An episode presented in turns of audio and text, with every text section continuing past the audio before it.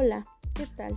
Soy Jose y quiero compartirles un poco de lo que aprendí en mi clase de investigación cuantitativa.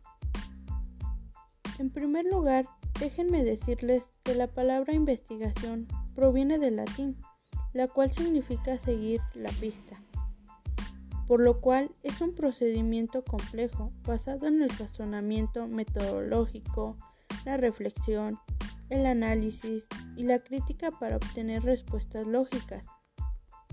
Otro punto que me pareció interesante y lo creo relevante compartirlo con ustedes es la diferencia de la investigación cuantitativa y la cualitativa.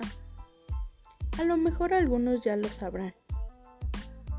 La investigación cuantitativa se basa en el objetivismo, debido a que estudia la realidad sin que intervengan los juicios de valor, ideas o creencias del investigador, debido a que esta es numérica, por lo cual es exacta.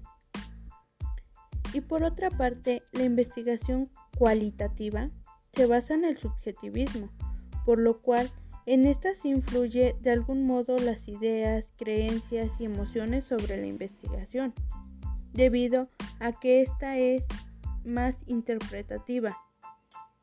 En otras palabras, la investigación cuantitativa, como ya lo mencioné, es contable, numérica, por lo cual es exacta.